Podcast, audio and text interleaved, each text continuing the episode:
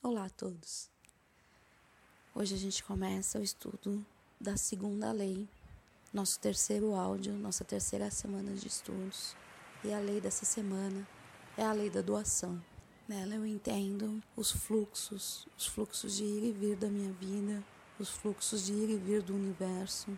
Entendo que eu estou numa troca dinâmica física, mental e emocional com o universo. E é esse intercâmbio que sustenta tudo. Uma grande malha complexa de ir e vir de muitas pessoas, de muitos seres. Nós só somos o que somos porque muitos nos sustentam. Quando eu faço parte dessa grande engrenagem, com o peito aberto, com muita consciência, com muita presença, eu entro nesse fluxo universal. Esse fluxo é fundamental para que a gente cada vez mais se acesse, acesse seus conhecimentos, acesse as nossas possibilidades. Porque se eu me restringo ao meu dia a dia, às minhas pequenas coisas, se eu não entro nesse fluxo de doação, eu não me exponho a todas as possibilidades de aprendizados, de conhecimentos, de insights. Eu não me exponho à abundância, eu não me exponho ao carinho, ao acolhimento das demais pessoas.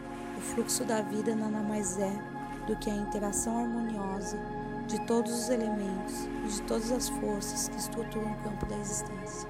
Sem esse fluxo harmonioso, nada se mantém as estruturas param, meu corpo para, minha mente para, a sociedade, a comunidade para. Estar em harmonia é estar no fluxo de dar e também de receber. Dentre todos esses fluxos, o dinheiro é um deles. Ele é um dos símbolos energéticos das nossas trocas. Na nossa atual, ele é o principal símbolo. A gente mistura tudo por dinheiro e há muitos motivos para que isso seja assim e se mantenha assim. Mas quando a gente discutiu na primeira semana o que era sucesso, muitos poucos colocaram dinheiro na equação e ninguém pôs ele em primeiro plano. Então, conscientemente, a gente sabe que o dinheiro não é a energia principal, mas mesmo assim ele é uma energia necessária, importantíssima. É como uma faca. A faca ela pode alimentar uma família inteira no preparo do, de uma refeição, como ela pode machucar uma família inteira. É o uso que eu dou a ela que faz com que ela manifeste a alma. Nessa lei a gente fala muito sobre dar e o autor ressalta muito a importância da intenção do dar. Se a gente dá com medo, se a gente dá contrariado, se a gente dá pensando que vai perder, esse dar não é completo. Porque o dar só é completo quando fez bem a quem recebeu. Todos nós em algum momento recebemos algo que em tese era positivo, mas quando nós recebemos, nos fez tão mal. Então quando a gente vai dar, a gente tem que estar muito consciente da intenção que nós temos por trás disso. E é interessante porque existe um culto à doação, à benevolência, ao trabalho ao outro, que ela mais acaba sendo um fardo do que um aprendizado. Então estou ali constantemente em trabalho a terceiros, mas isso não quer dizer que eu esteja em alma ali naquele trabalho. Essa doação, ela é mais por convenção, porque eu tenho medo de ser taxado como egoísta, do que porque realmente eu gostaria de estar ali fazendo o que eu estou fazendo. E isso vale tanto para o trabalho voluntário, o trabalho religioso, quanto pelas nossas próprias ações em família e relacionamentos. Muitas vezes a gente queria dizer não e disse sim apenas por convenção. Mas a energia que esse sim carrega é tão amarga que vale a pena a gente repensar se há uma real conexão, uma real importância na ação que nós estamos tomando naquele momento. Se o não não era a resposta adequada. E quando eu digo sim com alma, ele flui e não tem trabalho, não tem sacrifício mensagem que apareceu essa semana sobre trabalho. Muitos de nós aqui vivem problemas profissionais porque o trabalho se tornou um fardo. E é da natureza do trabalho, como ele é colocado na nossa sociedade, que ele seja um fardo.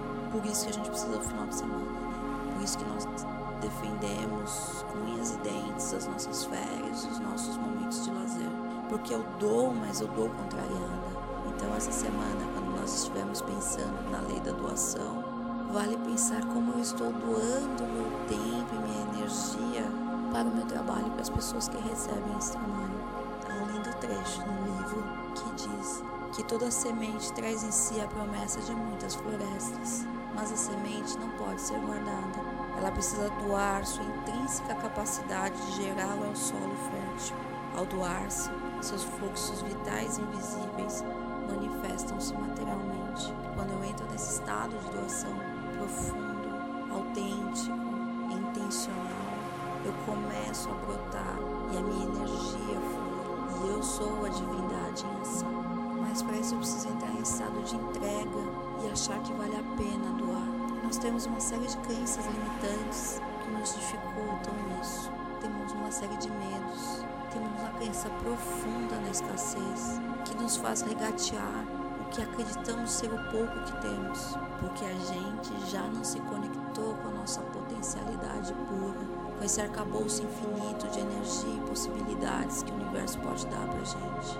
Porque eu estou vivendo das poucas migalhas que eu acesso na minha superfície. E eu nem estou falando de eu estou falando de energia, estou falando de ideias, Estou falando de abraços, de sorrisos. A gente esquece que o fluxo é dinâmico. E de dinâmico vamos lembrar do dínamo, aquela pequena peça, quando vai sendo posto em movimento.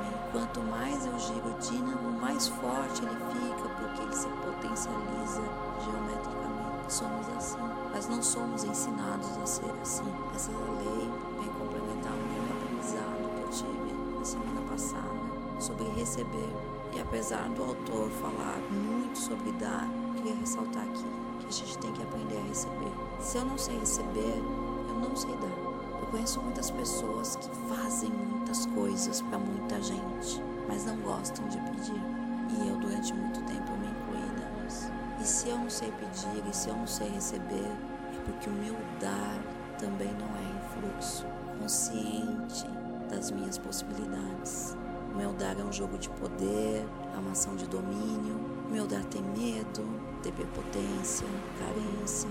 Se eu não sei receber, eu não sei dar. Porque o receber é o oposto do dar. Quando eu recebo em grandeza e me sinto grata por aquilo ter se manifestado na minha vida, por entender as grandes leis que estão por trás daquilo, eu consigo dar com grandeza, por entender as grandes leis que estão quando eu me sinto privilegiada por poder receber, eu me sinto extremamente privilegiada por poder dar. É tão mais fácil apontar que os outros não estão dando o suficiente, mas aí eu me dou conta que eu também não sei receber com a gratidão e com a, com a leveza que eu tenho que receber, com a certeza de que eu estou sendo cuidada, de que as minhas necessidades serão supridas, porque quando eu puder suprir a necessidade de alguém, eu suprirei doando pelo privilégio de poder doar.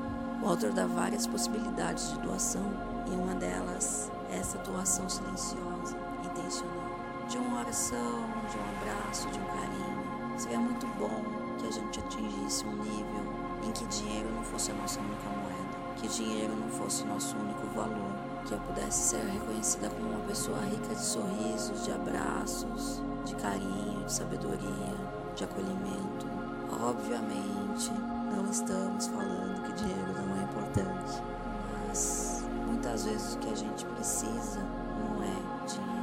E em última instância, a gente usa o dinheiro para tentar conseguir isso que a gente precisa. Seja pagando um terapeuta para nos ouvir porque nós não temos amigos, seja pagando uma empregada para nos ajudar, porque a gente não tem colaboração.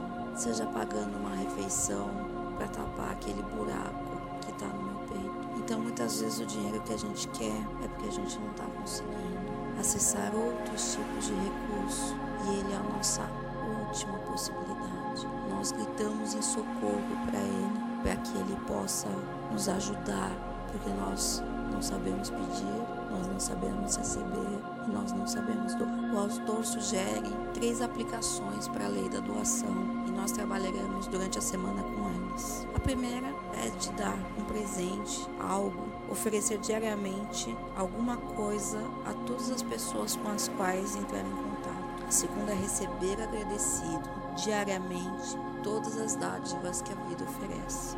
E por fim, assumir o compromisso de manter a riqueza circulando em sua vida, dando e recebendo os mais preciosos presentes.